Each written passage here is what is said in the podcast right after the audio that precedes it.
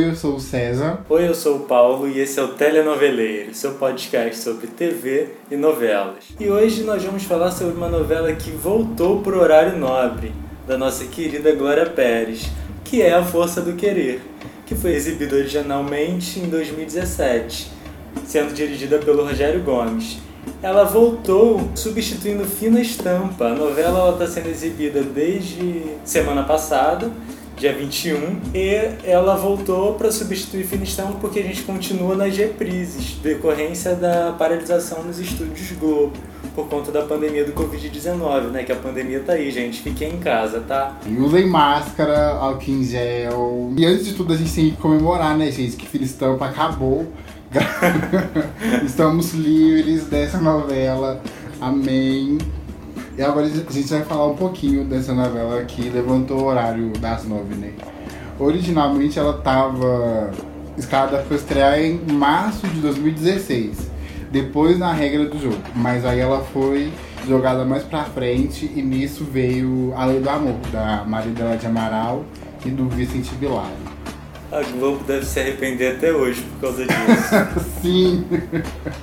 Meu Deus. A última novela da Glória Pérez foi Salve Jorge, e foi uma novela massacrada pelo público e pela crítica, porque a história ela foi mal contada e tinha muitos furos, e a protagonista também não fez o sucesso devido. Mas a novela teve um sucesso de memes, né, que são usados até hoje no Twitter. Quem usa Twitter sabe, é, a minha morena tá viva e assim por diante. Com isso, a autora ela se afastou das novelas e nesse meio tempo ela escreveu um seriado, Dupla Identidade. Aliás, o seriado é muito bom.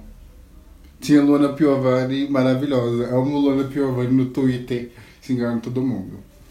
E em 2016 ela tinha dado uma entrevista falando que já estava escrevendo a novela e que dessa vez ela focaria só no Brasil.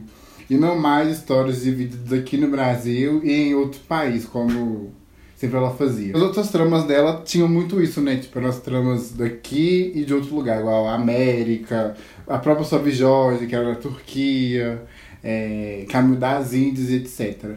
Mas agora, o que era a história da Força do Querer?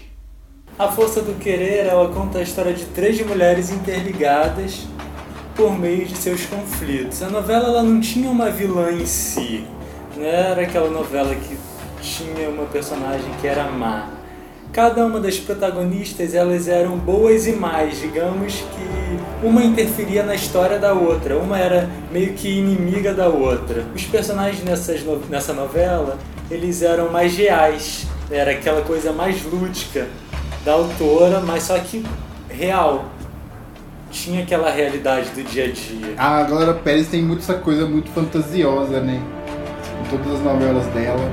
Principalmente, eu acho que uma que foi as duas que pra mim foram, foram mais fantasiosas foram o Clone e Caminho das Índias. Que ela, ela viajou naquela cultura indiana, muçulmana, que assim, acho que nessa ela conseguiu. Ela, ela conseguiu entender as críticas de Salve Jorge e conseguiu melhorar. Porque é, A Força do Querer é uma, é uma novela clássica de Glória Pérez, mas ela conseguiu dá um refinamento que não tinha em Salve Jorge. Digamos que o Clone, América, Caminho das Índias e Salve Jorge, eles têm a mesma temática, basicamente. Só muda o, o país. A novela foi inspirada na história da Bibi Perigosa, que é uma história real. A personagem foi interpretada pela Juliana Paz, repetindo a parceria com a Glória. E a Bibi acabou indo, indo pro tráfico junto com o marido Rubinho, personagem do Emílio Dantas após inúmeras dificuldades financeiras. E a gente tem que falar sobre o Rodrigo Lombardi, né, que também está na novela, repetindo o par romântico com a Juliana Paz, que ele já tinha feito lá em Caminho das Índias, e aí que ele interpreta o Caio, que é um amor de infância da Bibi, mas os dois tomam rumos diferentes na vida. Ele vai para fora do país estudar e ele acaba voltando num cargo importante dentro do judiciário. Já a Bibi entra pro tráfico, ou seja, completamente o oposto dele. Sim, meu já eu costume que meu crush desde Sim, ele é maravilhoso, né? maravilhoso, maravilhoso. E agora vamos falar de outra, a outra protagonista é a e os Valverde interpretando Ritinha, que é a minha personagem favorita da novela, tá bom? Ninguém, eu não deixo ninguém falar mal dessa pessoa na novela, que ela acredita ser uma sereia. Aí, a gente fala, agora Pérez tem essas coisas, mas é. Mas é porque na época tava na moda, né, o sereísmo. E ela causa um. Fa... E ela, tipo, ela acha que ela. Assim, é tão maravilhoso que ela acha que ela é filha do Boto. tipo, é maravilhoso. Sabe? É algumas coisas de Glória Pérez. E ela, ela causa esse fascínio nos homens porque ela jura que ela é uma sereia. Tipo, e a homens estavam maravilhosa no, no papel. Amo muito. E a Isis, ela é uma atriz maravilhosa, a gente tem que deixar isso claro. E a Ritinha, ela é noiva do Zeca, que é personagem do Marco Pigossi, outro que eu acho gato. Mas ela, ela fica nesse jogo de sedução e ela acaba se envolvendo com o Rui, que é personagem do Fiuk. Ele viaja para a cidade fictícia de Parazinho, que é no interior do Pará, e ele, ele é, se envolve com a, com a personagem da Isis, se envolve com a Ritinha, ele acaba se apaixonando, aí fica esse jogo de sedução entre os dois. E o Rui era noivo, tinha uma noiva no Rio, e nisso eles fogem porque no dia do casamento do Zeca com a Ritinha, o Zeca pega os dois juntos. E nisso o Zeca começa a tirar na Ritinha e, o, e no Rui, e eles vão embora, eles fogem, eles fogem. É, sabe, é, co é coisas de, de Glória Pérez. Maravilhosa. E aí nisso o Zeca descobre e acontece tudo isso. E ele se muda, ele deixa Ritinha e se muda pro Rio de Janeiro com o pai. E lá ele acaba conhecendo a Geisa, que é a terceira protagonista, interpretada pela Paula Oliveira, que eu acho que é a melhor personagem dela nas novelas. Que ela é uma policial e ela se sonha em se tornar uma lutadora de MMA ela, ela quer conquistar os rings e mostrar que mulher pode fazer o que quiser. Complementando aí o que você falou, eu também acho a personagem da Bibi a melhor personagem da Juliana Paz nas novelas. Só com a mulher da paz. e aí, voltando pra trama da Bibi, a gente tem que esclarecer que ela é manipulada pelo Rubinho, né? Apesar daquela fama dela de mulher poderosa, ela tem as vontades alimentadas pelo marido é, trazendo aquela falsa sensação de independência, porque na verdade é o Rubinho que manda em tudo. O Rubinho ele é uma espécie de duas caras, né? Tipo, ele se mostra uma coisa, mas na verdade ela é outra, completamente diferente. Ele sempre quis muito dinheiro e poder, tanto que tem uma treta no meio da novela que ele quer tomar o um morro e tudo mais. E a mãe da Bibi sempre soube que o Rubinho não era uma pessoa tão idônea assim, né? E um exemplo disso é a rivalidade entre a Bibi e a Geisa. É, não existe uma parceria feminina aí, não existe o feminino, o feminismo nessa parte entre as duas. Sem contar que as duas, óbvio, elas estão em lados opostos. Só que a Bibi, ela faz tudo para defender o Rubinho. E como a Geisa, ela sempre tá cercando o Rubinho, a Bibi odeia ela. Ela acha que a Geisa é uma grande ameaça. E fica nessa rivalidade entre as duas. É aquela coisa que a gente falou, que as protagonistas, elas são inimigas, digamos assim. Elas são meio vilãs, uma da, uma da história da outra. E tipo assim, eu amo que essa parte de Bibi e Geisa teve uma treta fora da novela, que foi no Melhores do Ano, no Melhores do Ano, que, que tava concorrendo a Juliana e a Paola, e tava todo mundo achando que a Juliana ia ganhar. Tipo, esse era o momento de Juliana Paz, Bibi Perigosa, esse prêmio é seu. E o prêmio veio pra Paola. E a Juliana não, a Juliana não estava esperando esse tombo. E ela fez um textão no, no Instagram falando que estava muito esperançosa de ganhar e não ganhou. Tanto que depois disso, elas assim, elas nunca falaram abertamente sobre isso, mas acho que ele deixou meio claro que não tinha, não tinha, não tinha sobrado uma amizade nenhuma. Aí depois elas voltaram a atuar, elas voltaram a atuar juntas em A Dona do Pedaço, que elas correndo de novo pro, Melhores do Ano. Só que eu acho que talvez pra evitar treta, tiraram elas da mesma categoria. A Juliana foi pra a melhor atriz e a Paola, atriz coadjuvante, e a Juliana ganhou. Deve ser que a Globo ficou assim, não, vou, vou dar o prêmio pra essa mulher pra não ficar fazendo intenção de novo no, no Instagram, né, gente? Nossa, Amor... foi uma treta muito grande na época, eu lembro disso. Sim, gente, pelo amor de Deus. E como a gente falou no início do, do podcast, a novela não é uma vilã em si. Todos os personagens são dotados de bem e mal, né? Mas tem uma personagem ali que tem, um des... tem mais desvio de caráter do que virtudes, que é a Irene, a personagem da Débora Falabella, a Nina, a eterna Nina. ela é uma mulher muito manipuladora, que, que joga muito sujo. E ela descobre o vício da amiga Silvana, Lira Cabral, que a gente ama.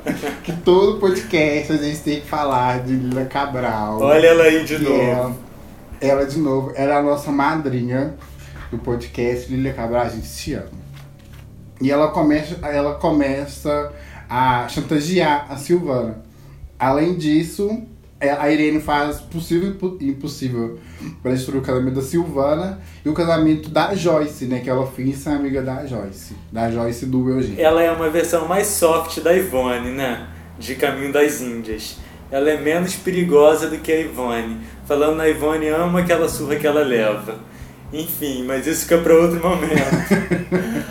outro núcleo que a gente tem que falar é o do Nonato que aí vem a representatividade, que é o personagem do Silvério Pereira, que ele tem uma vida dupla, ele trabalha como motorista, mas à noite ele se transforma numa drag queen, que é Elis Miranda, que faz shows em boates gays e essa parte é muito legal.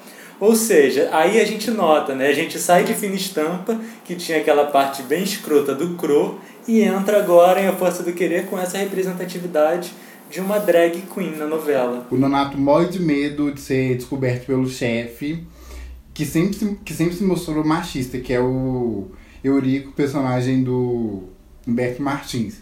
Fazendo o personagem Humberto Martins, meio cafajeste, que ama verdadeiramente sua mulher. Ele sempre faz esse tipo de personagem. E nesse núcleo também tem a, a Biga, personagem da, da Marina, Mariana Xavier, que ela é uma representante do orgulho plus size.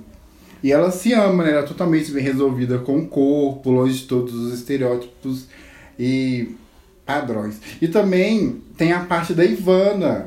A Glória Pérez teve essa representatividade trans da novela, da, da Ivana. E assim, e, e, e ela tratou de uma forma muito, muito bonita, muito delicada ela, ela, estu, ela estudou, ela se preparou e, e foi tudo e foi muito, muito bonito. Todo o começo da Ivana se descobrindo, novela ainda continua sendo um objeto de transformação e conscientização social. Acho que é importante ter esses temas nas novelas. Novela é um, é, é um, um tipo de, de produção que todo mundo assiste. Então, você colocando isso nas novelas, as pessoas aprendem, as pessoas vão, vão pesquisar, vão atrás. É, é muito importante ter esse tipo de re representatividade. Verdade, ainda mais no horário nobre, né? Que é o principal produto da TV. E a Glória Pérez fe fez muito bem. Ela, ela pesquisou, ela, ela não fez de, de qualquer jeito. Ela, ela contou com a ajuda de o próprio Tami o Tami deu várias, deu, deu ajudas, é, ela, ela foi em ONGs, ela, ela pesquisou muito para isso. Então, acho que é louvável. Óbvio que, que vai ter algumas falhas, porque, porque é normal, mas assim, dentro do possível, ela fez muito bem. Eu lembro que na época teve muita repercussão, foi muito repercutido todos esses assuntos na novela. Foi muito legal isso, porque é o que o César falou é, traz entendimento para o público, né? E, e depois disso, o que acontece? Aí vem Aguinaldo Silva com o Sétimo Guardião, com aquele personagem de Dandy People, acaba com tudo que a Glória Pérez ensinou. Sabe, gente? É, é complicado. Teve uma atriz trans que é, ela era amiga da, da Irene.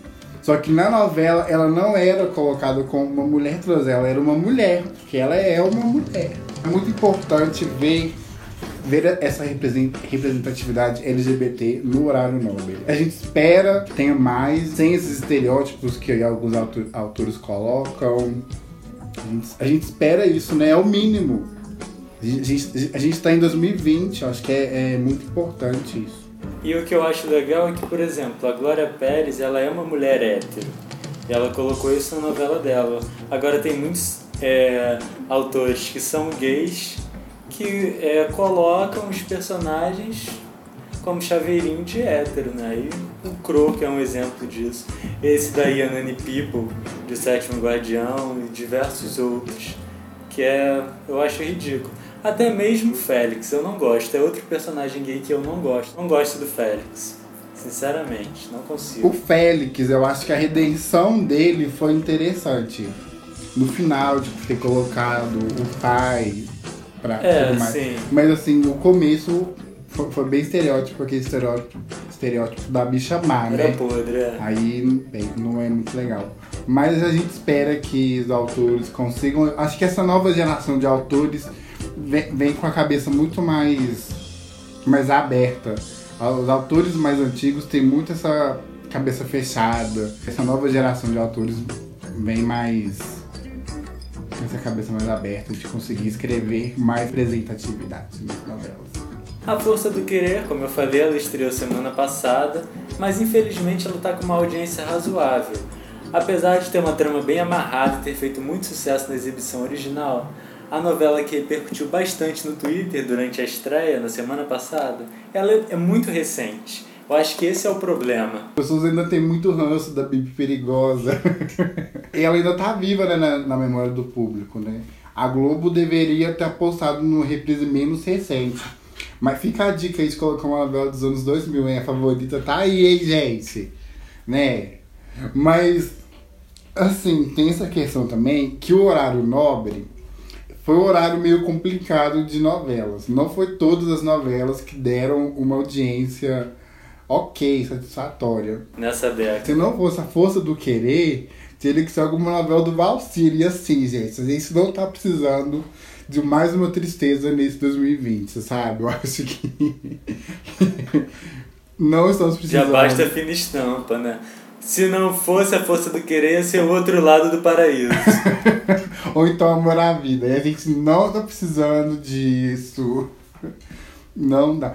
Eu, eu, eu fico pensando que a Globo deve ter se arrependido tanto de, de ter reprisado Avenida Brasil no Vale a Pena Ver de novo, porque provavelmente seria a Avenida Brasil. E olha, eu acho que a novela ela ia fazer muito sucesso novamente voltando no horário nobre, Avenida Brasil. Porque ela fez sucesso, não vale a pena na, re- na reprise. Talvez co- cortando alguns núcleos chatos, Sim, porque teve muita coisa ali que envelheceu mal, hein? o núcleo do Cadinho, por exemplo, a gente espera que a novela faça sucesso, porque a novela é muito boa. A Força do Querer tá aí, é bem atual, com temas atuais, diferente da reprise anterior. Então corre, aproveita e assiste, gente. Não percam, hein? Vocês davam audiência pra Fina Estampa, dá pra dar audiência pra Força do Querer também. Não é. Va- vamos ver Lilia Cabral mais uma vez. Terceira produção dela quase seguida. Laços de Família. É a Força Fina Estampa e a Força do Querer, hein? Atriz, né, Muras? Versátil. Bom, gente, então é isso. A gente fica por aqui. Depois desse Remember de A Força do Querer. Nos sigam no Instagram e no Twitter. Segue a gente também nos apps de streaming. Nós estamos em todas as plataformas Spotify, Apple, Deezer, Google. É só escolher. Se quiser mandar um e-mail pra gente, podcasttelenoveleza.gmail.com E é isso, obrigado e até a próxima. Até a próxima, queridos. Boa noite. E deem audiência pra novela.